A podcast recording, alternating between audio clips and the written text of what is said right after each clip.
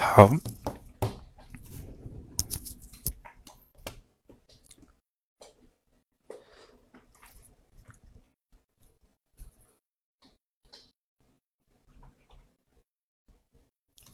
好，让我们这个嘉宾先上麦。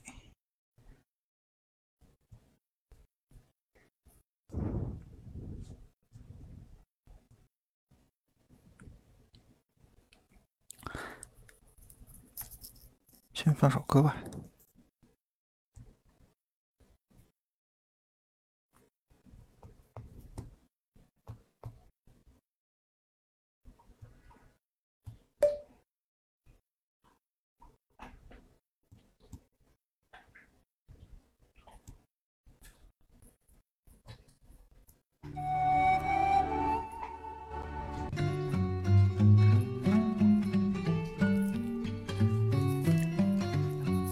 呃，点击那个，看一下，开启连麦。啊，好，现在可以上麦了。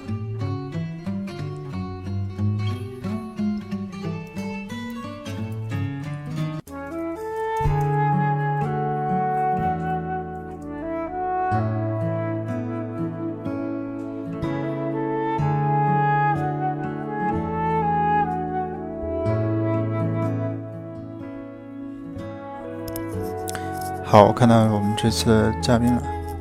吴小沫儿。吴小沫是谁？好，请进来的同学稍等一下，我们节目会在半点钟正式开始。然后我们现在在等嘉宾来调试一下现在的那个，现在他的 APP。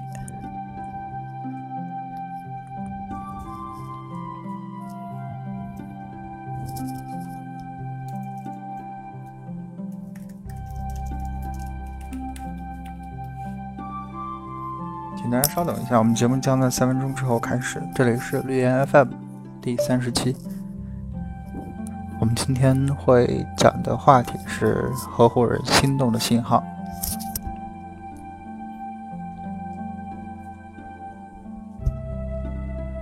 啊，这个这个这个配乐比较。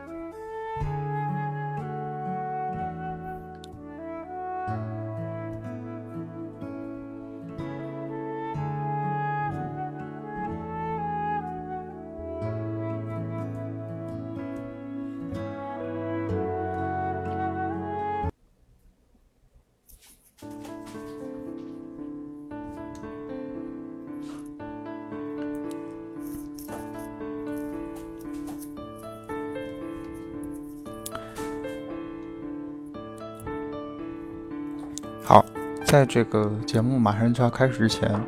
呃，先说一下我们这个背景的这个这个节目的背景哈，就是我们节目今年的这期节目开始，从四个月之后转换到了喜马拉雅来进行直播，然后呃，也是为了面向更广泛的听众们，好像大家都有这个喜马拉雅的这个。这个这个直播会比较多一点。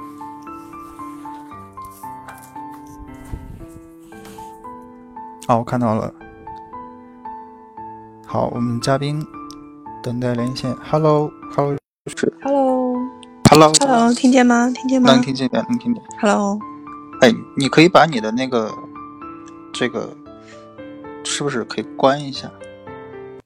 还是说，因为我能听见我的这个讲话，哎。嗯，我是插了耳机的，就还是能听见吗？哦，可以了，好，可以了，我我把我的耳返关闭就可以了。OK，好，好，好，行，那我们的节目将在半分钟之后开始哈。现在已经有二十多位同学进来了，哦，二十五个。嗯，欢迎大家。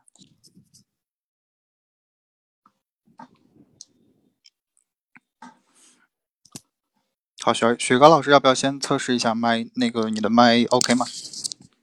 ？Hello，Hello，这样声音还可以吗？嗯，可以的，可以，蛮清楚的。是吧？行行，嗯，好，呃，你记得可以把你的那个呃，就是它有一个调音的一个按钮，你把里面的耳机监听给关掉，这样的话就可以不用在耳机中听到自己的声音了。要不然的话，就是可能听两次，可能会对你讲话又造成一定影响之类的。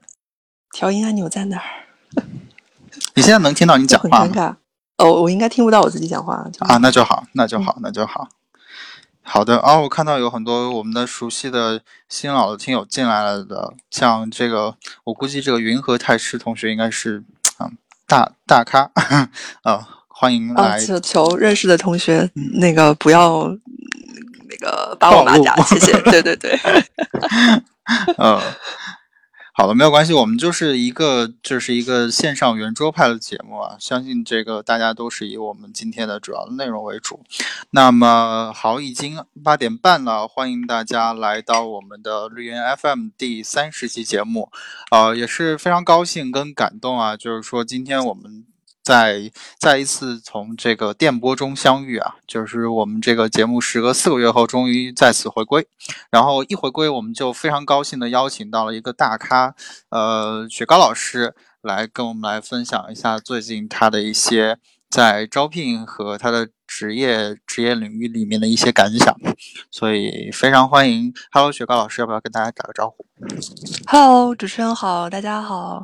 啊，我是雪糕老师，雪糕老师是马甲，这个还是像刚才强调他是马甲，对，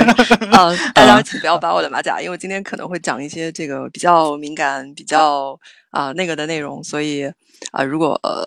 这个公开了身份的话，可能有些话就不是很方便向大家透露了。嗯啊，没有关系，我们一直是这个匿名的平台，但是我们传递的都是一些比较真实、主观跟接地气的一个节目取向，所以也请雪糕老师不用担心，也请大家呃来呃可以来就是非常放松来听节目哈。啊，那在这个节目这个开始之前，我还是不能免俗来介绍一下我们的平台啊，就是绿源 FM 是高山 Legal 这个个呃民商法实务公众平台下面的绿岩子品牌的一档电台节目啊。高山 Legal 大家可能来听节目的都知道了啊，是中国我我个人觉得是最广泛影响力的一个民商法实务的微信公众平台。然后绿岩呢，源自高山 Legal 学生求职群，我们的初衷旨在帮助各。位新朋友和老朋友更好的从圆满的完成从校园到职场过渡和一个初期的成长，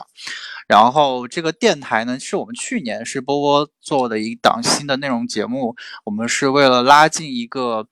就是国内职场同龄人跟在校学生还有我们这些呃已经工作一段时间的朋友，然后让大家有一个更近距离、更直接的交流的平台。我们希望大家可以在今天晚上的时间内进行一个呃当晚话题的一个开放、主观和真实体验的分享交流。这是我们的节目，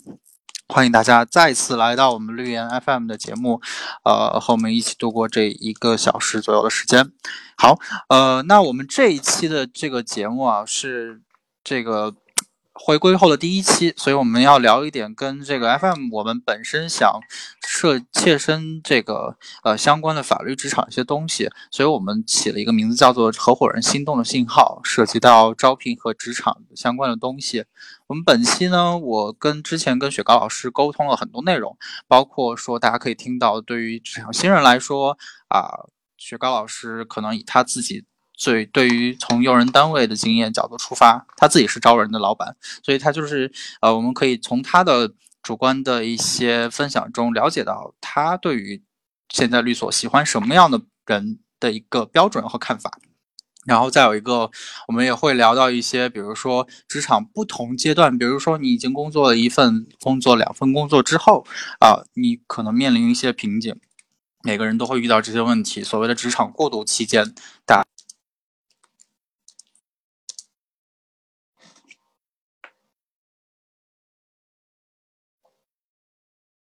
咱们的这个，我我知道最近这个雪糕老师这个呃，通过绿岩招到了一些，进行了几次招聘哈，不知道这个雪糕老师感想怎么样？呃，就是我的，包括我的团队，还有我们隔壁的团队，之前我也都推荐过绿岩平台，然后在绿岩上面有过几次算是校招吧，嗯，然后上一次和这一次的那个投过来的简历呢，基本上我这边都看过。啊，我觉得我们绿岩平台应该说从简历质量上来说，跟其他的一些平台比起来，应该说还是比较高的。嗯，感谢感谢 对我们的认可。对对，而且是有过这个成功的经历的。我们现在有小朋友，就是从这个平台来，然后现在已经是我们二年级的律师了。哇，二年级了吗？也就是说已经度过了这个实习的什么的。哇，很棒，对对对对，已经拿到那个正式的绿照了。啊，所以我我对我们这个平台还是比较有感情的，算是一个用户 report 的一个 这样的一个过程啊。然后最近呢，我就又在绿岩上面就是招过一批这个，呃，拿过一批简历，然后我觉得这一次的这个拿来的简历质量可能就不如之前，稍微有一点失望，但是还是收了一些，面了几个，呃，面了之后呢，我有一些怎么说呢，就是对小朋友们的一些吐槽吧，嗯，然后之前我也跟波波讲过，就是。呃，有可能确实大家没有完成这个从一个学生到我是一个求职者这样的一个身份转换。那么在这个过程当中呢，就是确实不是非常的能令用人单位满意吧，包括一些细节上面的，嗯，接听电话不及时啊，那个回复邮件不及时啊。因为如果你说我不接电话是因为我在上课之类，我我觉得能理解。但是在通过呃电邮、短信这样的一些渠道联系的时候，如果很长时间都没有回复的话，那这肯定是呃不太职业的一个行为，对吧？嗯，好，那我们来，那么就聊一聊这些东西好了，因为我觉得好像就从这个招招人开始好了。你在招聘的过程中，你会看什么？就是。呃，你可以就不只是讲一下小朋友嘛，是吧？就是也可以讲一下，比如说你肯定面了一些，哎，有一些工作经验的同学，或者说是从别的行业跳转到律师行业过来的，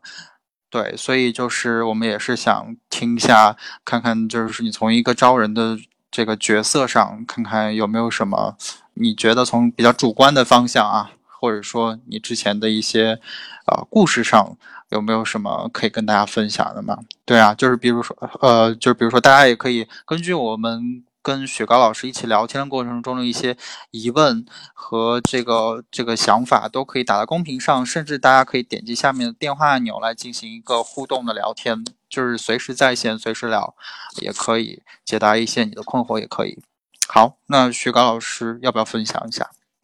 嗯，因为呃，我觉得大家都是从学生时代这样子过来的嘛。嗯在学生的时候，我们对待所做的事情态度其实是一个，呃，做作业的态度，对吧？嗯，就是老师布置了一个功课，或者说我们自己想要做一个课题，那么就去做一些研究，然后最后交出一份成品。但是这份成品是一个作业，嗯嗯，然后你转换到职场之后，你所做的这个东西就不再是作业，而是产品。我觉得就是很多职场新人其实。在这一个问题，就是我做的这个东西，呃，你比如说做，不管是飞速律师你做的这个尽调，然后出的出的底稿也好，你做诉讼律师，我写的一些基础的文书，甚至是为做比较那个晋升的文书所做的 legal research，我所做完的这个东西，它其实不是一个作业，而是一个产品。那产品和作业的区别就是。作业我交给老师，这件事情就结束了。然后老师会给会给我一个分数，有可能我想要得到一个更好的分数，我需要投入更多的努力。但是产品完全不是这个样子的。产品的话，你首先要考虑的是你的这个顾客。在有些情况下，你的顾客是你的 senior 或者你的合伙人；在有些有些情况下，你可能要替你的 senior 跟你的合伙人考虑这个产品直接交给客户。那么就就不是说我我可能把它做的漂亮或者怎么样，而是首先要考虑我的客户他的需求是什么。那么在这一点上，我觉得很多刚刚完成学生和这个律师或者律师助理身份转换的同学，在这一点上可能就做的不是很好。嗯，那能不能具体一点？你比如说，好比说，我现在就是一个呃要一来应聘的人，你会在前期跟我沟通当中怎么来去判断说，哎，我有可能是做出这么一个好产品的人呢？还是说你有一些独门的秘籍，或者说跟大家有没有可以讲一下的地方？就是比如说刚开始的时候。嗯，刚开始的时候，比如说如果在那个面试的过程当中的话，因为一般会有笔试的部分嘛，然后我们的笔试是有一个类似于写一个模拟的这个文书这样一个过程。呃，在这个过程当中，就是法律和事实都是给到你的，但是这个事实不会是像我们在法学院考试的时候那样的一个，呃，出一个题然后写一段话的那个事实，它会是一些基础性的文件。那么在这种情况下，我们在笔试的时候就很少会有那个小朋友来问我说，呃，我这个文书到底是写给谁看的，或者说。我是写给我的合伙人看，以便于他能够写一个更完整的文件去，呃，比如说给法官或者给客户看，还是我是起草一个直接要拿出去给法官或者客户看的文件，很少会有人来来问我这个问题。嗯，嗯，对，但如果对，但是如果在工程当中，在工作当中就就非常的重要了，对吧？嗯，如果我是一个直接拿出去的东西的初稿。那这个东西可能就是一个说服性的一个文件，嗯，尤其是因为我我是做争议解决的嘛，那在我们诉讼当中，相当于就是你要多提对我们有利的法律和事实，那么对我们不利的那个法律和事实呢，要看情况，有些情况就一笔带过，有的情况可能就不提。但是如果你是写给内部看的一个 report，那就两边就完全要 balance，对吧？对我们有利的是什么？对我们不利的是什么？然后我初步的结论是什么？但是如果对方提了这个抗辩，会有什么结果？那重心就会完全不一样。在这种情况下，用户的需求是第一步你要考虑的事情。所以大家如果把它仅仅作为一个做作业，那我可能就是按照答题的这个思路来做的话，可能就在工作中就会有一些问题。嗯，对，划重点，那就是就是，其实大家要注意一下实物跟理论的区别。就是在大家，你像 Rachel 小姐姐说的比较好，说最怕小朋友写论文，就是我的理解，可能就是说，其实大家在校期间或者说工作不久，可能还会有那种学生的理论性思维，长篇大论。对，一是长篇大论，第二是他会写很多学理上的或者是理论上的这样的一些观点，但是。我们都知道，在实务当中的话，非诉律师可能最重要的是监管机构意见，对吧？一些规则。然后我们诉讼律师的话，就法律、司法解释，呃，还有就是本地的这个法院的实实践性的操作，都是这样一些内容。而很少、很少、很少、很少、很少有案件会说啊，某某某大牛是怎么样说的。我不能说没有吧，但可能一百个案子里面就四五个会有过啊这样的一个一个引用。大部分的案件都是要非常实务性的这种东西。那小朋友如果写一写一个啊，这个某某某大牛啊，这个德肖维茨是这样子说的啊，那个，然后我们拿到这个文件的时候，心里肯定就是一脸蒙圈，对吧？对，其实也就是说，其实大家到了实物里面都是为了解决问题嘛，长篇大论也没有人会看的。是的，是的。对，好，哎，我们正好来看一下大家就在讲什么吧。我觉得今天的这个问题比较切中，就是就是大家这两天现在提的话题比较切中。我们今天讲的就是说，有了刚拿证一年的小朋友，有刚拿证两年小朋友，这个也不能说小朋友，就是同行，他们会面临一个迷茫的问题啊。你觉得这个职业发展迷茫的问题是一个什么样的一个体会？你有体会过吗？你有什么建议想要说一下？呃，我觉得还是挺正常的吧，因为你刚入行的时候，相当于什么都不会，做什么东西都是新鲜的。呃，我觉得我们法律人，特别是就是比较好的学校毕业或者有留学背景这样的法律人，在刚踏入职场的时候，肯定是抱着一个我要多学、多了解、多体会、多接触这个世界这种很美好的这个想法。所以在第一、第二年的时候，你做什么事情都是有新鲜感的。那那个时候，啊，其他的一些事情可能对你不是很重要。那你做完了一二年之后，如果你们这个所不是有一个 rotate 的制度的话，而你只是跟一个团队或者做一个比较细分领域的业务，啊，那你可能就觉得说我在这个细分领域已经相当的熟练了，啊，可能会有一定的这个倦怠感。那么在这种情况下，对于自己的职业前途，可能确实会出现。有一定的这个迷茫的这个体会吧。我觉得大家都会有，大家都会有，除非你说我真的是真的好爱做这个，然后正好做到了一个好爱的事情，然后啊每天都能够拿到新的这个挑战，我就觉得好棒棒。除非这种情况，否则的话，啊肯定会有一点。对，你看有。听友说简直被戳中了，对吧？那那怎么度过嘞？比如说我现在，哎呀，我我这个也有一点，就是说做了很久，但是感觉都做的好像，或者就是大家都会有一定做到一段时间就会有一定没有突破的感觉。这种这种时间你是怎么样过去的？或者说我要怎么样去采取一个切实具体的措施吗？还是怎么样？嗯，我觉得首先你要看，就是我现在跟的这个老板、这个团队、这个所的，就是我能够接触到的这个范围内，看我自己的上升空间是怎么样的，以及他们所从事的这个领域我喜不喜欢。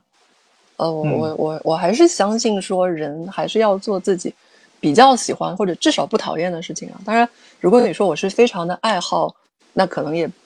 有好也有不好，然后如果说我每天去上班，我就顶着一个我非常不想干这个事情的恶心的压力，那肯定就做不下去了嘛。呃，在这种情况下，如果说你不喜欢这个职业领域，因为我也碰到过有职业一年呃一年多的小朋友说我，我觉得我现在做的这个事情就是浪费时间，然后我也看不到我的前途，这个领域又太细分了，做不下去了，我要跳。我不做这个了，我要去做诉讼。呃，我们很多人跟他谈，谈了好几次，最后就确认 OK，他是认真的，那就没有办法，那就真的就换领域。那他之前的这一年的这个职业经验可能就废掉了，因为他那个领域很小嘛。但也没有办法，就是我花了一年的这个时间证明我不适合、不喜欢，然后我要去做喜欢的事情。如果你是这种情况的话，那。怎么说呢？就止损，止损，然后去另外做一个事情，因为毕竟你也就一年的这个时间嘛，而且这一年可能你也没有白费，因为毕竟把证挂出来。嗯，如果不是这种对，如果不是这种情况，而是说，呃，我觉得现在做的事情还 OK，只不过我希望能够拓展一下这个领域，能够做到一些啊，比如说更高级啊、更高端的事情。那么这个时候可能你就需要去跟。带你的带你的 senior 带你的合伙人，呃，或者说你们同所但是不同团队，我不知道这个取决于你们所的这个这个结构的问题，你是不是呃带直接带你的人会觉得被冒犯了，这有可能。如果没有的话，你可以跟他们去谈，说我我对这个领域或者是交叉性的领域啊，或者更拓展一些的领域有兴趣，能不能带我做一些这方面的事情，或者说原来。我接触到的是比较这个搬砖层面的这个事情，那现在是不是可以交给我做一些稍微高级一点的事情？我我相信从合伙人来讲，他肯定是愿意的啊。也就是说，其实是要大家还是鼓励大家主动去跟老板聊一聊。是的，是的，是的啊，对对，这个这一点非常的重要，就是说，呃，不管是谁带你，senior 也好，那个合伙人也好，一定要经常的沟通。我觉得就有一些小小朋友，他就非常的腼腆。他说：“我不好意思呀，我怎么能对吧？我怎么能跳过谁谁谁去跟谁谁谁讲话？或者，千万不要有这样的想法，就是没有呃没有沟通是最可怕的事情，包括包括具体事事情的沟通。比如说你布置一个被布置了一个事情，然后你不清楚、不明白或者不会，或者说我没有时间，我在做别的大活之类的，一定要立刻讲，马上沟通。嗯，这是。”这是在那个细节层面的，然后在你的职业发展层面的话，我觉得也这种事情没有什么，没有什么说我不好意思，哎呦，我我拉不下脸，对吧？大家大家都是成熟的法律人，都是要出去面对客户、面对法官、面对这个职业共同体的其他人的，没有什么不好意思的。如果你说我我对我的上司，这个我的呃最直接的甲方我都开不了口，那你将来怎么面对其他的甲方？或者其他你要说服要争取的人去开口，这个是一定要多沟通多交流。对，我觉得。交流的过程中，对交流过程中，你也可以知道你们所更多的那个内幕的信息，对吧？更多的潜规则，这个 也是有很大的好处的。对。比如贵所有什么潜规则吗？啊，没有。好的，那那比如说，那比如说，我们再回到这个刚才一开始招人这个话题来讲，我们刚才说过了，小朋友，就比如说小朋友说，哎，这个呃，你开始写笔试或者面试的时候，希望大家都是本着一个解决问题的心态，跟实际解决实物问题的心态来去参加面试和笔试，这是刚才雪糕老师给大家的意见。那对于这些中年级或已经参加呃工作一定时间的人，比如说他们来面你了。他们来想要到呃雪糕老师所在的所工作，这个时候你一般会看些什么东西呢？什么让你会产生心动的信号？你觉得想要这个人？呃，首先我是一个颜控，就长得好看的人肯定会占便宜。哦，这个很重要啊。对对，呃，这个说起来是是一句笑谈，但是其实并不是一个笑谈，因为呃，好看不好看可能还是一个先天性的东西，但是人的仪表、谈吐。尤其是当你已经有了一定的职业经验之后，就是整个人所展现出来的气场，我觉得还是很重要的。嗯，就是学生的时候，颜值啊，对对对，学生的时候大家都会有一点学生气，然后你穿着西装可能也像是借来的，就是再好的西装看上去也不像是自己的，包括会比较紧张啊，这些都是很正常的。但是你说我职业了这个两三年之后，那大家就是不再当你是一个职场新鲜人了嘛？就是当你是一个正常的求职者这样的身份来看待的时候，那在仪表、谈吐、气质这方面的要求，我觉得就会上来。所以就绝对不能够说啊，我再穿一个蓬蓬裙或者蕾丝花边的小裙子啊，或者就是我头发没有洗，还有这个头皮屑的去面试，这是绝对会打击的事情。对，对，你看大家都反馈说好真实。对我们就是一个非常真实的频道，对，就是大家如果要是回听之前我们在上个平台克拉克拉平台所提到的这个啊这二十九期的话，就发现我们讲的其实还是蛮真的。大家可以随时回听我们的克拉克拉频道里面的我们的节目啊哈。同时，这个我们也会慢慢把之前的节目搬移到苹果 Podcast 的平台上，这样的话大家都可以在呃更加我觉得更加呃。永久或者说更加比较长的时间内听到我们的节目的过去和更新，对，好，呃，其次其次呢，就是呃，我觉得已经有一定职业经验的律师和小朋友的区别，就是说我们大家对小朋友都是比较有耐心的，因为我也会 presume 你真的什么都不会，大家不要生气啊，就是我我们都是 presume 小朋友什么都不会的，但是如果你说我是有一定职业经验的，那么。大家对你的期待就是即插即拔，插上就可用。因为招有一定职业经验的律师，肯定是我团队忽然出现了缺口，对吧？否则的话，我我肯定是有一个这个梯队的培养，从新人招进来，然后不断的升级打怪，渐渐的成为独当一面的律师。这样子对于整个律所来讲，应该说是最好的一种模式，因为不存在呃这个怎么说呢？这个公司风格的这个转换问题，如果说我要招一个有职业经验的律师的话，那肯定是，呃，比如说我们团队或者是我们所在这一方面有一定的短板，甚至包括比如说有比较资深的人士，他长期的或者短期的缺席，或者是我有职业领域的拓展这样一些问题。那么在这种情况下，你说如果我呃来一个人，还要有比较长的学习期、磨合期，这是正常的啊。有学有你说我还要学习，那这个我觉得就不太能够接受。哦，也就是说，其实大家要慎重，就是说在讲自己的，要对自己，也就是我我我举个比较现实的这个场景哈，比如说就是大家在面试或者说在被被雪糕老师招进去的过程当中，呃，不要表现出自己对于以往经验的不自信，对。这个感谢我们的这个云和太师同学跟地小伟同学来给我们打赏啊！其实我们不求打赏，所以 非常感谢二位对我们节目的支持。好，呃啊啊！你看这个雪糕老师铁杆粉啊，这个好，好，谢谢远叔，谢谢远叔。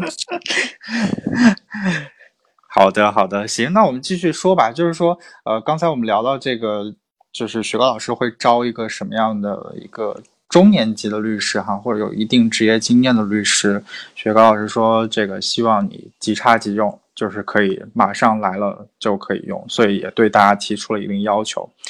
以及在一些表面上，因为大家都是要见客户的嘛，或者说是见见同事也好，见你的合作方也好，呃，雪糕老师也会觉得说外表也很重要。呃，对，这是刚才的一个小重点啊。那雪糕老师，你觉得还有什么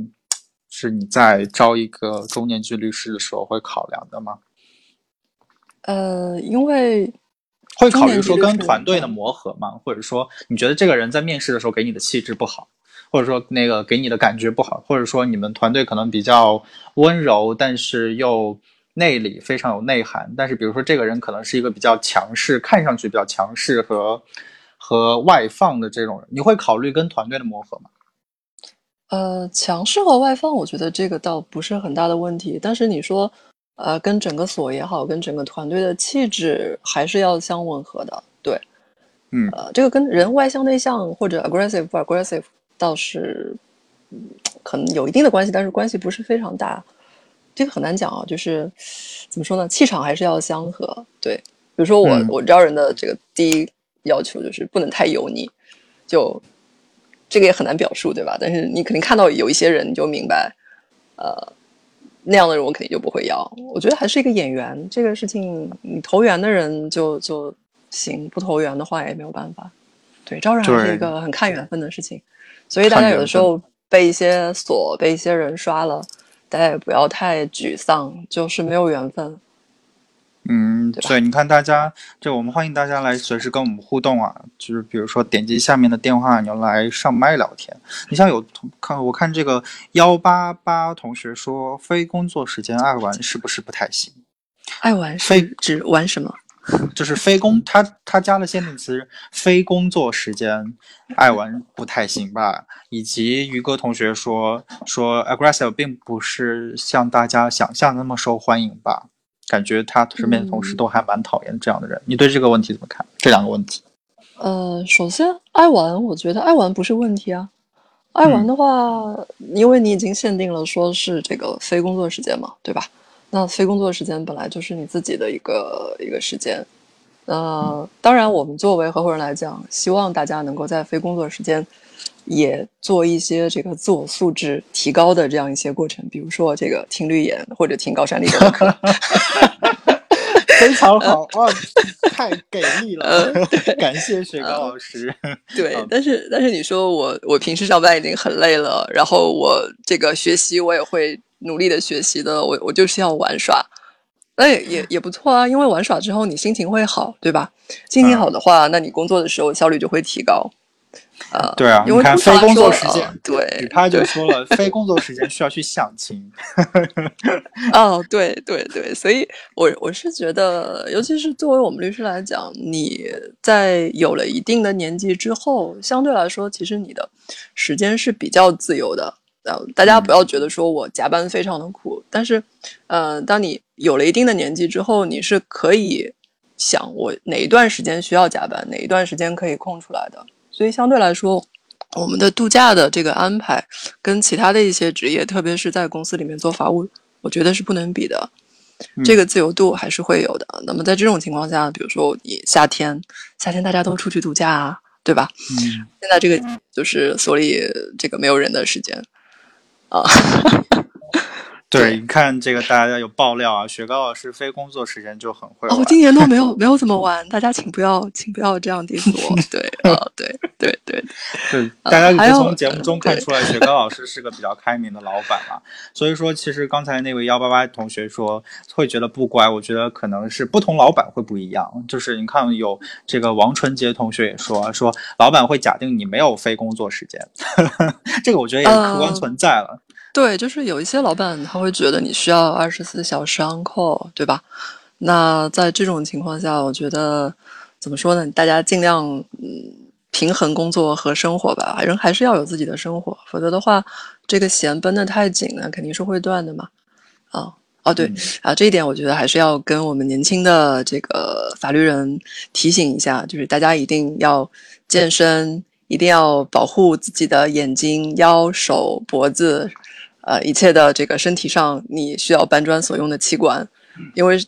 这个 对，呃，其他的东西都是老板的，但是身体是自己的，对，一定要保重。对，或者比如说加入我们 Legal 的健身群啊，是吧？我们 Legal 也有健身群。对对对对，啊，加入健身群、跑步群、足球群、羽毛球群都可以。啊，对对对，这个是可以的，就是互相打广告。好的，呃，这个好。好，呃，那个非常，我觉得聊到现在是时候再打一波我们这个听友群的广告了。来，我们有请我们的熊军管理员来上一下我们的这个听友群入群方式啊。就是我们听友群聚集了一帮这个核心这个节目的核心听众，然后日常的生活就是在群里面插科打诨随便聊，包括我们之前的嘉宾也都在里面和我们一起来聊天、聊生活、聊职场、聊日常。所以说这个呃，有请我们的管理员打一下我们的广告。待会儿大家在公屏上就可以看到我们的入群方式了。好，刚才提到这个搬砖所需器官，就是大家这个需要保持一下自己的健康和精力哈。但是我觉得有一个问题就是，你你你你你没有钱怎么报健身房啊？你没有钱怎么去吃饭啊？你没有钱怎么样去那个？就怎么样去，是吧？怎么样去满足你呃会玩制，然后同时制装啊之类的东西？所以我们就引出一个概念，叫什么？叫薪酬。就是就是，其实大家对于薪酬这个话题也是一个老生常谈的问题。那比如说，我们就请雪糕老师来讲一下，你觉得给刚，我们就分几个阶段讲好。我们先讲那个刚入职场的小朋友，刚入职场的小朋友，你觉得给多少钱合适啊？对吧？问的是不是很直接？好直接啊！天哪，有这样直接的问题吗？波波，我们在那个事前讨论的时候还没有说要问这么直接的问题。哦，对对，这个这个事情可以不给具体的数字，但是我觉得必须要讲一下这个问题，因为我们觉得，呃，我包括之前听友群也在热烈的讨论这个问题啊，就是大家都在讨论说，哇，这个所又给两万块，哇，这个所又给两万二，哇，这个所又给两万五。哇，就是这个所又给一万八之类的，你觉得这个怎么看这个问题？嗯，我觉得首先你说，比如说在北京、上海这样的地方，呃，作为一个刚毕业的外地的呃孩子，对吧？我要满足我基本生存的这个需求，要租房，然后要通勤，要要吃饭，这样的需求的话，我觉得一个月在一万块钱左右的这个开销可能是必要的。所以在这种情况下。呃，你说我如果薪酬低于这个水平，或者说，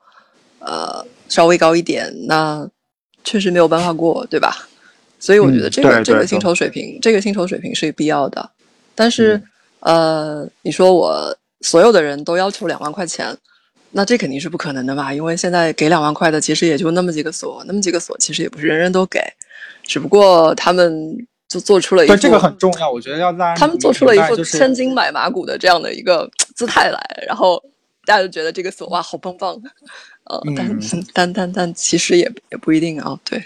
对，大家有没有听到刚才雪糕老师讲的？就是即使是这一些给两万块以上的锁，也不是每个人都给两万块，这个是个重点，就是其实。大家如果有对每一个所去进行一个调查的话，就会发现其实不是每个公司都是统一的公司制，也不是公司制的每一个人也给两万块以上。所以这个我们觉得这个是还是希望跟各位，呃，如果要是现在在线有刚刚毕业的小朋友来听我们节目的话，这个是必须要强调的。嗯，好，那因为因为律所的话，我相信大家应该也了解过，就是分为各种各样的这个结算形式嘛。那在公司制的律所的这个情况下，他会跟你谈的是月薪，但是他的这个年底就会啊，比如说发十三薪这样子，发双薪或者年底发三薪这样子，就不会有一个年终奖的概念。那另外有一些所呢，它是根据今年的比如说创收的整体情况，然后在这个团队会有一个绩效奖励，那这个绩效奖励就不会是十三薪的那个概念，可能就会比较多。那我觉得大家在入职之前，先要问，呃，你直接问合伙人，他也不一定会讲。你可能要问这个所的你的师兄师姐，呃，就是具体的这个团队的这个情况。因为有些团队的话，他可能每个月很少，但是年底很多啊。有有的有的可能就每个月比较多，但是年底就没有了啊。这这这种情况都是存在的。我觉得大家还是需要了解一下。嗯，好，那我们这个留意一下。对，有朋友说留意一些薪酬结构。如果你选择去，很有可能因为薪资不满意而工作不上心，而工作状态也会不满意，这样实现，这时就会出现继续换工作还是留下的尴尬。对，好，我们先来解答一下刚才这个非要直上九万里的这个同学的这个。给一点意见啊！我法务工作近十年，现在想去律所做实习律师，但机会很少。有一个律所给了机会，法务工作转律所，十年的法务经验，我的天呐！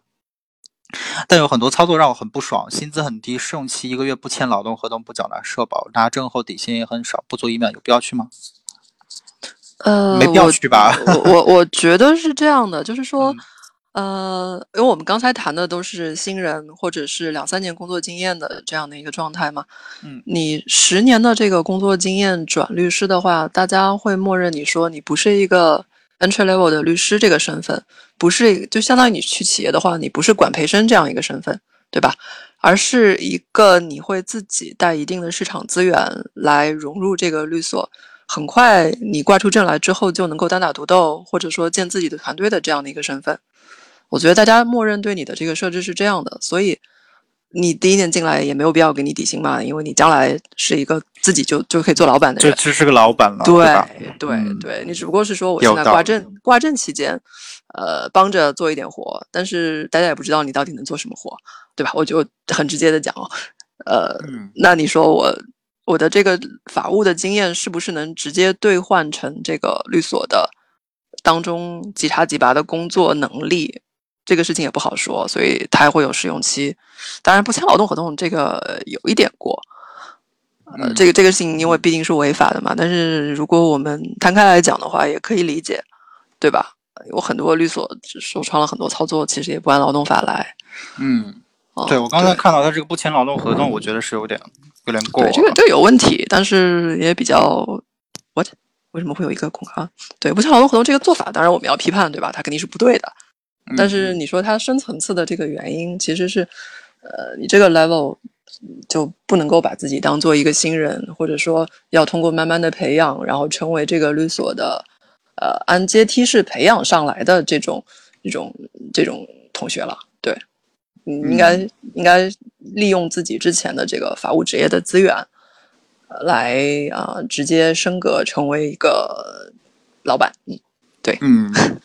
好，那我们既然对我觉得这个应该比较全面了，因为这个我觉得学高老师讲的有道理，就是他可能真的希望你自带资源进去了，所以这个我觉得讲的还蛮直接，跟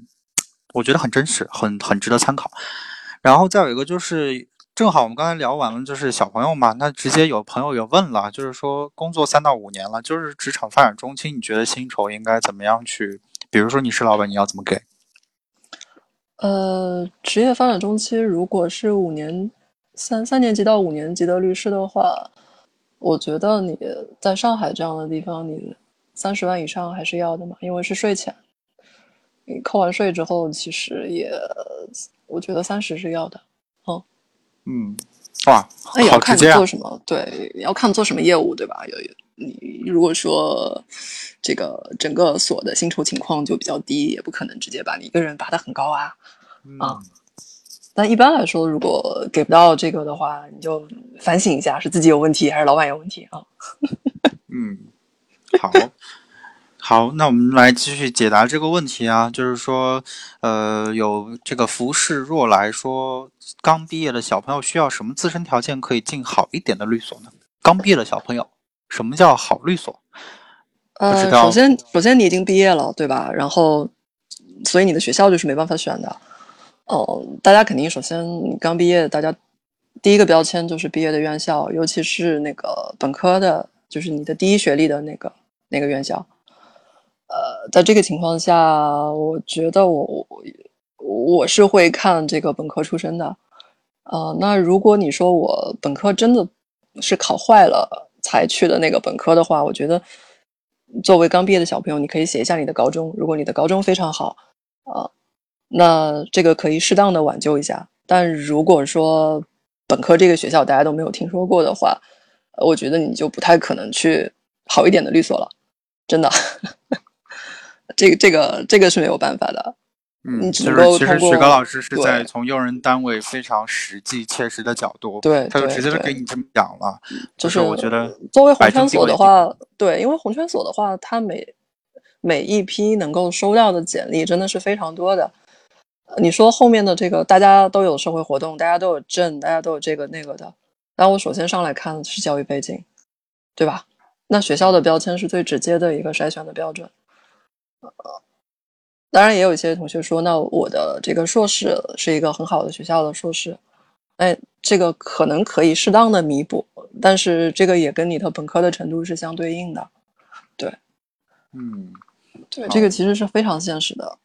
当然，你说我如果我的学校不是非常的好，我司法考试考到这个这个以前的司法考试啊，考到这个什么四百五十分有没有用？那肯定也是有用的啊。但大家不会把司法考试写在很前面嘛，对吧？能看到那个司法考试那几个小字的成绩的时候，已经是看完学校了嘛。对对对。这个也是蛮我我觉得我觉得很高兴雪糕老师可以这么直接跟真实的讲出来这些话，因为如果要是，呃，以我个人的做律研这么久的经历来讲，我觉得遇到的大部分的小朋友啊，或者说是甚至是有一部分中年级的律师，也是越做越越越迷茫的同时，会发现没有人跟他们讲这些话。我觉得这也是我们节目存在的一个意义吧。所以说，大家如果要是有什么样的。这种适合今天晚上是的或者不是今天晚上的话题都可以来问一下，因为刚才雪糕老师也讲过，他是做这个商事争议解决的，也就是说我们的大一大面大面上的诉讼业务。所以说大家如果要是对这个方面有没有什么疑问，也可以在节目中提出来。对，好，那这个我们刚才讲完这个薪酬的话题啊。然后我们在这个，我其实今天有有一趴，刚才跟雪糕老师聊到的时候，我觉得特别兴奋，就是就是雪糕老师说，呃，想来讲一下，就是说，呃，我们刚入职或者说从别的地方跳槽到现在的律所之后，刚刚加入一个新的律所，然后呃，应该怎么办，或者说怎么样活过前几季。啊，这种这个这个是这个是蛮有趣的一个话题啊，雪糕老师有没有什么想要分享的吗？就比如说，对，你看到这个，从从我们这个律师职业的角度来讲，我觉得这个办公室政治或者说这个宫斗的难度已经是一个非常低的这个难度的副本了。这个跟你说去一些比较复杂的，尤其是外企的这个公司里面做法务的难度，应该是不能比的。但是有人的地方就会有政治嘛，就会有这个，尤其是涉及到一些比较大的团队，涉及到各种层级，那当中肯定肯定会出现这样的一些这个这个那个的问题。我觉得啊，大家还是这个。抱有这个防人之心不可无的这个这个心态，在各种处理问题的时候呢，还是要相对来说，呃，坦诚比较坦诚，但是谨慎也要谨慎吧。尤其是作为新人的时候，还是要提防被扣过这种事情，要多沟通。对，尤其是如果呃，但我觉得首先肯定你的同事，对不对？我觉得就是说，比如说你的同事，或者说直接带你的呃这个 senior 也好，junior 也好。跟你之间出现有分歧啊之类的时候，大家一定要积极沟通，努力的解决，不要把这个事情变成你们俩之间一个难以解决的问题。那么，在如果你跟比你要 senior 的人之间发生问题，然后这件这件事情又影响了工作，或者是影响了团队的话，你想，你们两个人之间，老板会舍弃谁？肯定会舍弃这个新来的同学，对吧？嗯，在这种情况下，就会闹得比较。这个不好看，所以还是对，还是要还是要多沟通。对，就是首先就自己要做好，但同时也要防住一些一些别人的一些可能在沟通成本上或沟通中产生的误会吧。你看，有一个同学说，有一个同学说说感觉律所比在公司单纯多了。其实，其实我觉得也也是这个样子啊，就是律所大概。职级大家其实从职级上来说，更多就只是有合伙人，然后律师跟这个实习生或律师助理这么几简单的几期。其实比一些阿里、腾讯这样的大公司动辄十几级的这种什么职级要真的是要，可能职级在他们眼中的这个意义比在律所我们体会到的会严重很多。所以其实对我觉得雪糕老师分享的还是还是很真实的啊。对，我觉得大家怎么说呢，就是要养成良好的工作习惯吧，尤其是很多工作的和沟通的记录，最好都是留痕。啊，这个是不管你在哪里搞办公室政治都是比较重要的一点，就是呃要留下证据嘛，对吧？我们做诉讼的讲，就是证据是最重要的东西。你呃，尤其是在跟呃怎么说，不仅是跟你的上级，还有你到了一定层级之后，直接跟客户沟通。但是因为客户也会有客户的小朋友跟客户的这个比较高级的人员之间，他们会有一些扯皮。嗯啊，在这种情况下，我觉得反正所有的沟通做好工作记录，然后到时候能够拍出来就比较好，这样可以甩锅。对，嗯，好，非常实用的建议了。是好的，那那个还是希望大家在我们节目进行的过程当中啊，善用这个我们平台给的这个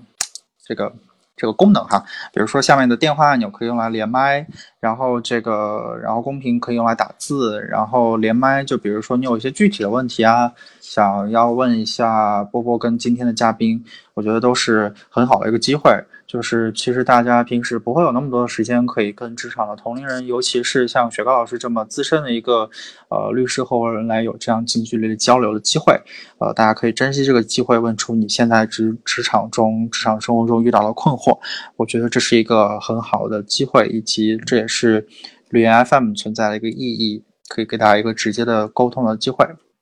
嗯，好，我觉得大家进入职场之后。需要扭转或者说需要建立的一个观念，就是说，哦，我现在就是一个产品，对。然后对于老板来讲，我既是他的成本，因为他要付我钱，啊，我我又是这个他的创造价值的工具。大家《资本论》都读过吧，对吧？那个资本家剥削工人的时候，当然要。工人创造出比他自己的成本大得多的那个剩余价值，资本家才有钱赚嘛，对吧？虽然我现在已经是一个资本家了，但是我觉得这个，因为我做工人的时间也比较长，这一点还是能够 对，应该说两边对两边都都能体会到。所以，呃，大家我觉得还是要想，呃，当我拿到这个两万块钱的起薪的时候，其实我为律所要创造的利润肯定是要多得多的嘛。那么我作为一个新人，呃，我能做什么真的能创造很多利润的事情呢？那在这种情况下，可能你的工作时间就会非常的长，这个是这个是很正常的，对吧？你只能够通过延长工作时间的形式来弥补你本身创造性劳动的这个质量的这个上面的这个缺憾，对吧？所以，工资和你付出的这个劳动时间和劳动能力当中，肯定是成正比的。不可能说我这个钱多事少离家近，对吧？这个是不可能的啊。我们律师就是一个服务行业，大家就是用时间、用自己的这个工作质量来换钱的这样一个行业，不是像金融啊，你用钱生钱，或者用风险，或者用其他的一些稀缺资源去换钱，那肯定会比较容易，对吧？啊，我我们就是一个搬砖的工作，金融从业者表示对这样的。也，但是没关系啊，讲的也有道理啊，没问题。但是，嗯，好，继续。呃，助理要把自己当做最终负责人，是的，是的，这也是一个心态的转换。因为做小朋友的时候，你写东西肯定比较慌嘛，对吧？呃，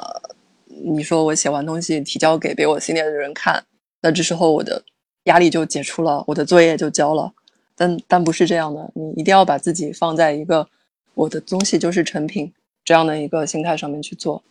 呃，嗯，从你的上司的角度来看，那对你也会更满意嘛，对吧？如果说我直接看到小朋友的东西，直接可以拿出去用的话，那我肯定非常的高兴。嗯，一来二去的话就可以成长，对，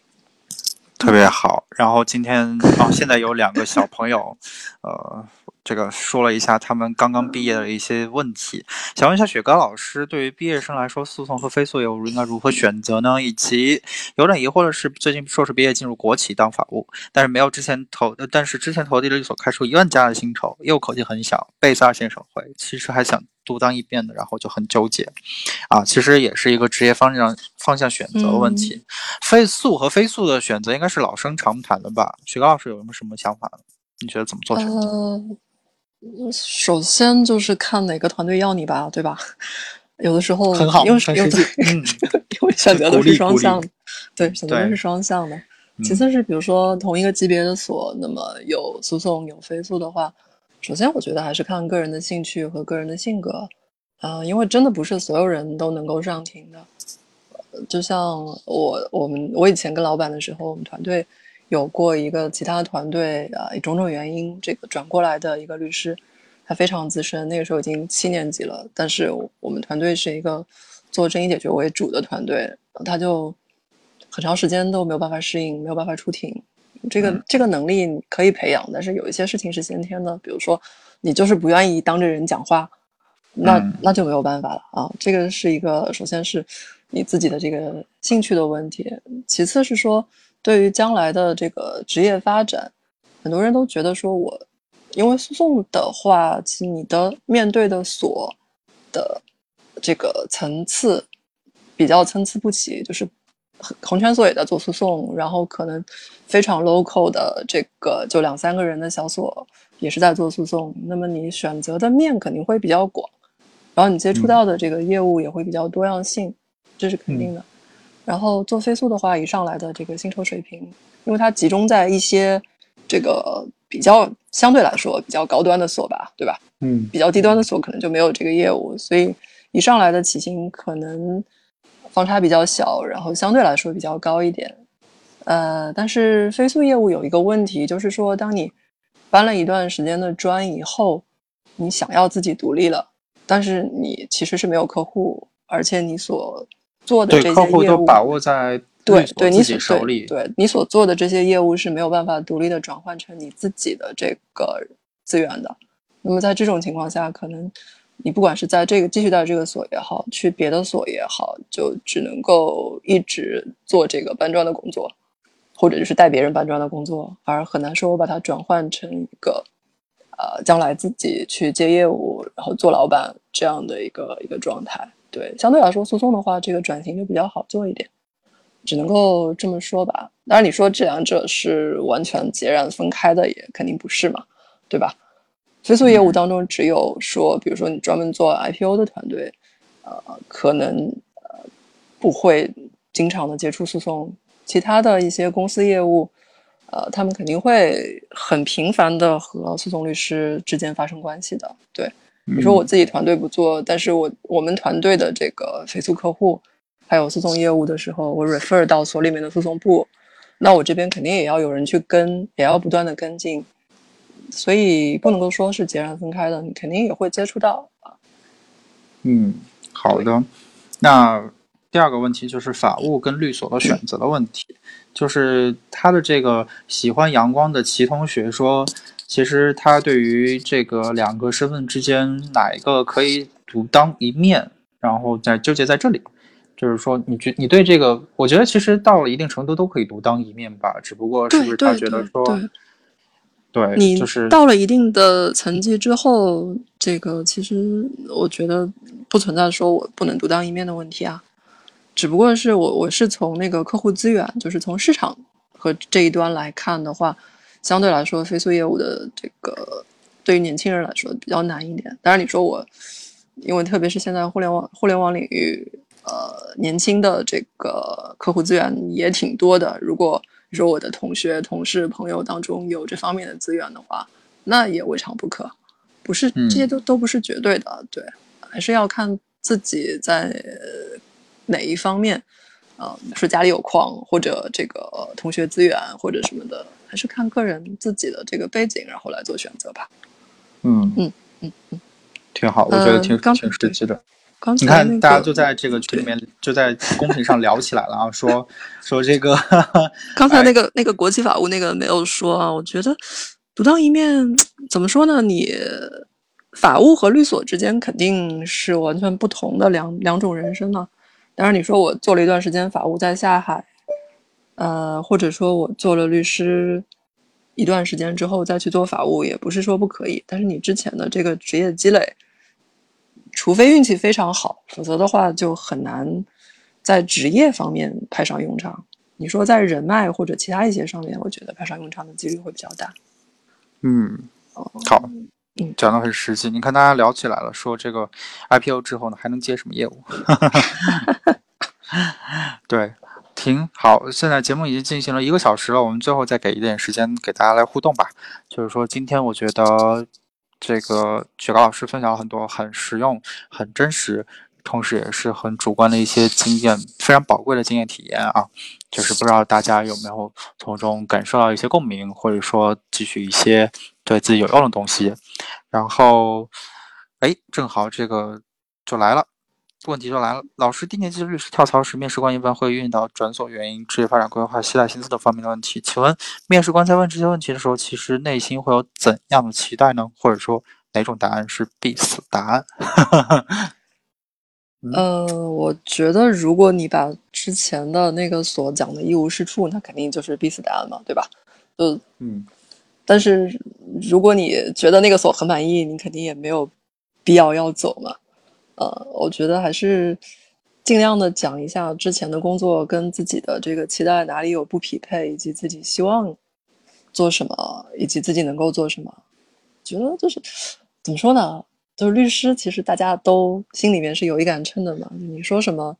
不太重要，对，嗯，他们是透过你说的这些东西来看你到底是一个什么样的人。嗯，对对，所以不知道这个 Chris 同学有没有什么，呃，可能是他最近在可能要跳槽，所以他才会问这个问题哈。对我刚才觉得，特别是针对于说自己以前的所不好的话这件事情，他的内在的心理是。其实你也不能指望说，呃，新的用人单位的这个面试官在听到这个事情之后会开心，因为你能说别的所，也可以说他们所，所以我觉得这个他们是还是比较看比较忌讳的一个事情哈。想问一下，先去检察院或者法院再来做律师会有优势吗？我的意思，我觉得他应该是想问做诉讼业务的律师吧。嗯。通常来说，如果你打算将来做刑事业务的话，我们是比较推荐，就是你先去检察院，然后再出来这样一条路。当然还有别的一些机关啊，就是纪委啊，就是现在包括监察委啊，包括以前的检察院里面的反贪啊这样一些部门。那至少你能够跟这一个地方的呃这个机构建立比较良好的沟通关系，呃或者。至少你可以知道一些他们里面的这个工作方面的习惯、路径这样一些东西，因为刑事案件相对来说是一个比较比较封闭的这样的一个领域。那我接触不多，所以我也就不能多讲。但是至少我们所的这个专做刑事案件的律师，他们都是有检察院背景的，这个肯定很有帮助。呃，我们民商事案件呢，我觉得减法的背景。因为最近几年，从减法出来了一大批各个层级的这个法官、检察官，有一些已经到了非常资深，可能啊都已经像像庭长、副庭长这样的一个一个级别，他们出来。但是转换身份之后的这个路径也是有好有差吧，有一些人做的很好啊，有一些人做的不好，这些还是看个人的机缘，只能够说。呃，比如说法官，你在某一个庭，那么你接触的这一个细分领域的案件的量是非常大的，这个是跟你做律师不能比的。呃，比如说某都、帝都的这个基层法院的法官，一年人均可能结案要到三百个以上，但这三百个案件，对，每天一个也至少。对，但这三百个案件的这个，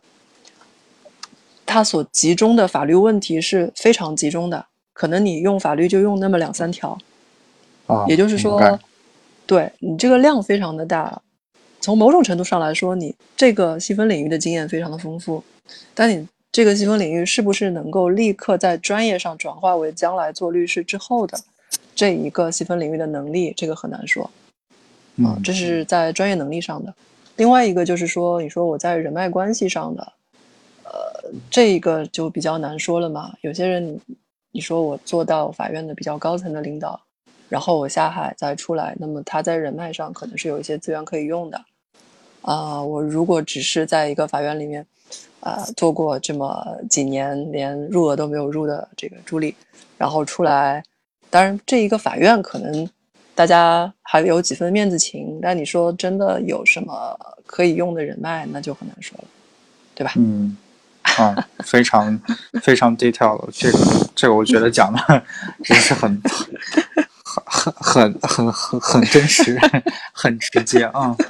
特别感谢啊！我就是对，还还有可能有有的这个法官看你还特别不顺眼，对吧？觉得你是叛徒，这个背叛了我们。这个我也这种故事我也听到几个，对，大家大家要注意一下啊！对，好，我们最后再等一两个问题，然后在等加大家的问题跟讨论的时候，这个我们来有请我们的管理员发一下我们听友群的入群的方法。这里有这个跟我的其他群不一样啊，听友群就是以我们这个绿岩 FM 本身这个节目的为中心，然后大家日常的这个就是来去插科打诨啊，聊职场、聊生活，然后聊各种各样的见闻都有，然后欢迎大家来进来跟我们一起玩。呃，对，哦，已经入群方式已经打到屏幕上了，好。呃，那我们在最后再等一下吧，然后再最后等一下，等一两个问题，等一些大家想跟这个雪糕老师有没有什么更多的交流？比如说，大家也可以最后利用时间来进行一下连麦和聊天，然后跟雪糕老师来去聊一下，这样的话比较能够直接聊一下你的背景啊，或者说你有什么具体的困惑。然后也是在节目临近结尾的时候提醒大家，呃。欢迎大家来关注我们的微信公众号“绿联”，然后以及我们的高山 Legal 的微信公众号，呃，同时加我们的绿联 FM 的这个直播间为关注。这样的话，我们在两周后的新一期节目中开播的时候就能收到提醒了。呃，当然在绿联公众号上也可以收到我们每两周一次节目的开播提醒。好，倒数。第二第一个问题啊，不知道是不是倒数了。说找实习的时候，律所笔试面试经常会问心目中的律师是怎么样。这种问题是想问什么呢？哎，心目中的律师是什么样？心目中的律师是什么样的？这种问题出来是要考察什么呀？呃，我我只能够揣测啊，因为我没有问过别人这样的问题。我啊，对我觉得。可能是想想要看你是不是有一个非常不切实际、理想化的这样的一种呃美好的幻想吧。对，因为如果你真的幻想非常美好的话，大家也不是很忍心替你打破，对吧？那直接就默默的拒了，大家这个呃一别两宽，各生欢喜比较好。对，啊，对，就是看大家是怎么样思考自己对这份律师实际的职职业吧。想你看，对 Rachel 小姐姐说的好，Rachel 是我们之前的嘉宾之一哈。她说想看对于未来职业发展是否有接地气的认识。对我觉得说的是差不多的，就是大家呃，特别是提醒在听节目的各位在校或刚毕业的同学，就不要在包括我觉得提醒一下大家，之前学节节目刚开始，雪糕老师聊过这个问题，就聊过新朋友。呃，在面试和笔试的时候要注意一点，就是接地气、跟实用、跟实务，不要理论派，不要想当然。我觉得这个也是这个思维也是贯穿在刚刚这位同学的问题上的。对，好，我们最后再给一个的问题的这个这个机会吧，或者说时间吧。好，王纯洁同学说，请教学高老师怎么做针对老板的尽调。同行多多少少都不会给特别直接的评价吧？哎，就是说他可能想问，在找工作之前，找工作的时候，怎么样去了解老板的信息？嗯，太难了。这对裁判文书网不？裁判文书网其实哦，我觉得大家不要太迷信裁判文书网啊，因为裁判文书网上公布的这个裁判文书。至少在发达地区来说是非常非常少的一部分。我知道上海的公开率只有百分之三十，所以有大量的这个文书是没有公开的。这里面还不包括那些和解、调解，就是本来就不应该公开的那个数据。所以在这种情况下，如果光靠裁判文书网的话，应该说还是比较可能会比较片面吧，因为嗯，就是能够公开的这些案件，通常来说都不是非常怎么说呢，非常 tricky 的这种案件吧。一般来说，比较麻烦的案件，呃，可能最后都不太会以这个裁判文书的形式体现，这是一个。第二个是，比如我们做争议仲裁，呃，争争议解决有一大部分是仲裁案子，对吧？这个你就没办法查啊。我觉得公开渠道是一方面比较好的，还是就是口口相传的这种评价。相信我，如果呃，如果你跟的这个老板人品特别的差，然后你问的这个人跟你的关系又比较近，比如说你师兄师姐或者。呃，就是一些比较近的关系的话，他还是会拐弯抹角的提醒你的，就看你能不能听出来了。当然，也有一些人可能就跟我一样很直接，直接说这个人是人渣，不要跟他。呃，对我我这种人应该不是很多，但是其他人可能还是会善意的进行一些提醒，这个就看你能不能听出来。嗯。对这个这，我这在这里我也想借题发挥一下，就是说，其实，呃，就是说，我们也希望大家透过我们绿源的平台来进行一个反馈啊，比如说我们在日常，因为我们所有的招聘啊，都是所有的律所、法院或者没有法院律所，然后由那个各个公司或者是法务直接发给我们。但是呢，往往也会出现一种情况，就是我们会收到反馈，呃，会反映某一个老板不好，比如说过度剥削，然后有一些道德问题，甚至会潜规则，或者说干嘛，这些我们都有接收到过。所以说，欢迎大家向我们绿源的后台来反馈。呃，绿源的 FM 的绿源的微博跟绿源的微信公众号都有在启用，所以也欢迎大家向我们反馈相关的问题。呃，再有一个，我补充一点吧，就是比如说刚才雪糕老师讲了一个争议解决方向的，大家可以去搜这个，或者说是查这个的方法。那其实，比如说大家做非诉业务的话，你可以去查一下证监会或者银监会网站上对于律师的处罚情况。就是如果要是某一个律师被处罚，某一个律所被处罚，这个你是看得到的嘛？那这个一般来说，这样的业务就说是有问题的业务或律所。呃，但是就是说被处罚的那个人一般都是背锅的人，所以你要看一下他那个团队，他那个团队顶上的那个人是谁。对，嗯，被处罚的不会是对，不会是那个大佬。对，可能有的时候小朋友也不会了解到 上面那个顶部是谁，就是大家就是尽自己所能吧，可以可以可以去看一下。对对对。好，呃，那么对刚才说过了，欢迎大家来这个使用我们的绿源的平台跟高山 legal 的平台来这个呃进行一些关注，或者说是大家如果要是有一些招聘信息想要发布，可均可以联系绿源微信公众号，在绿源微信公众号底部菜单里面都有相应的方式啊。如果要是大家有任何想要反馈的东西，可以直接在绿源微信公众号或者是绿源的微博上给我们留言，啊，我们都会看得到。呃，好的。那我觉得今天聊的真的是非常的实在，跟呃信息量很大的一集。呃，我也不想说不要太早拿证啊，不拿证肯定是越早越好啊。这个对对，证越早越好。嗯，这个不影响。这个应该是个共识。你指那你指的是说，如果拿证可能会背锅这个问题是吗？我我觉得这个事情是这样的，就是大家作为一个律师，首先还是要有自己的判断。就是什么事情能做，什么事情不能做，什么字能签，什么字不能签，绝对不能够说啊，因为有某种压力，然后迫使我不得不签了我本来不想签的字，做了我不想做的事情。啊，这个，因为我们律师的这个身份特殊，这个名节是非常重要的。一旦你曾经被处罚过，甚至还可能会被调正，那你整个的这个职业前途就全部完蛋了。我觉得大家还是要爱惜羽毛。就是保护自己是第一位的，对，哦，就就就跟之前说的那个要保证自己这个搬砖器官的健康一样，因为搬砖器官是非常容易磨损的，这个律师的名节也是很容易受损的，所以大家一定要这个保护好自己，对，因为这样才有职业前途。对，名声建立起来比较难，但是毁是很容易的，这个在所有各行各业都适用，嗯，金融法律我觉得大家都适用这一个。